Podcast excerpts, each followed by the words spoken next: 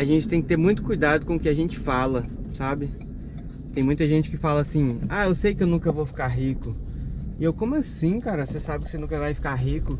Normalmente quando eu ouço um trem desse, eu falo, ó, oh, se você quiser o seu bem, nunca mais fale uma coisa dessa, porque você tá jogando uma praga em si mesmo, falando que nunca vai ficar rico.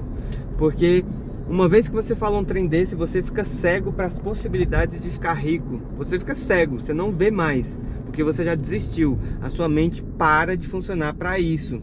Da mesma forma é a seguinte expressão de falar assim, ó: "Ah, mas lidar com gente é difícil demais. Nossa, mexer com gente é terrível".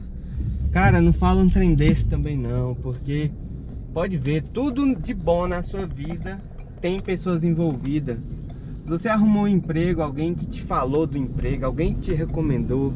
Se você tem um amigo, às vezes esse amigo você conheceu por outro amigo. Então assim, tudo, tudo de bom nessa vida tem pessoas envolvidas, sabe? Você tem uma mulher ou uma esposa, uma namorada ou vice-versa, né? Você tem um namorado, são pessoas. Você tem um pai, uma mãe, são pessoas. Você tem um professor, um mentor, você tem, sabe, sempre, sempre pessoas. Lógico que tem aquelas pessoas que são difíceis de lidar, mas essas são a minoria. A maioria são pessoas maravilhosas e a gente tem que reconhecer isso e parar de falar frases é, que são péssimas para nossa vida. Frases que vão te limitar, que vão fazer com que sua mente trabalhe é, menos do que poderia.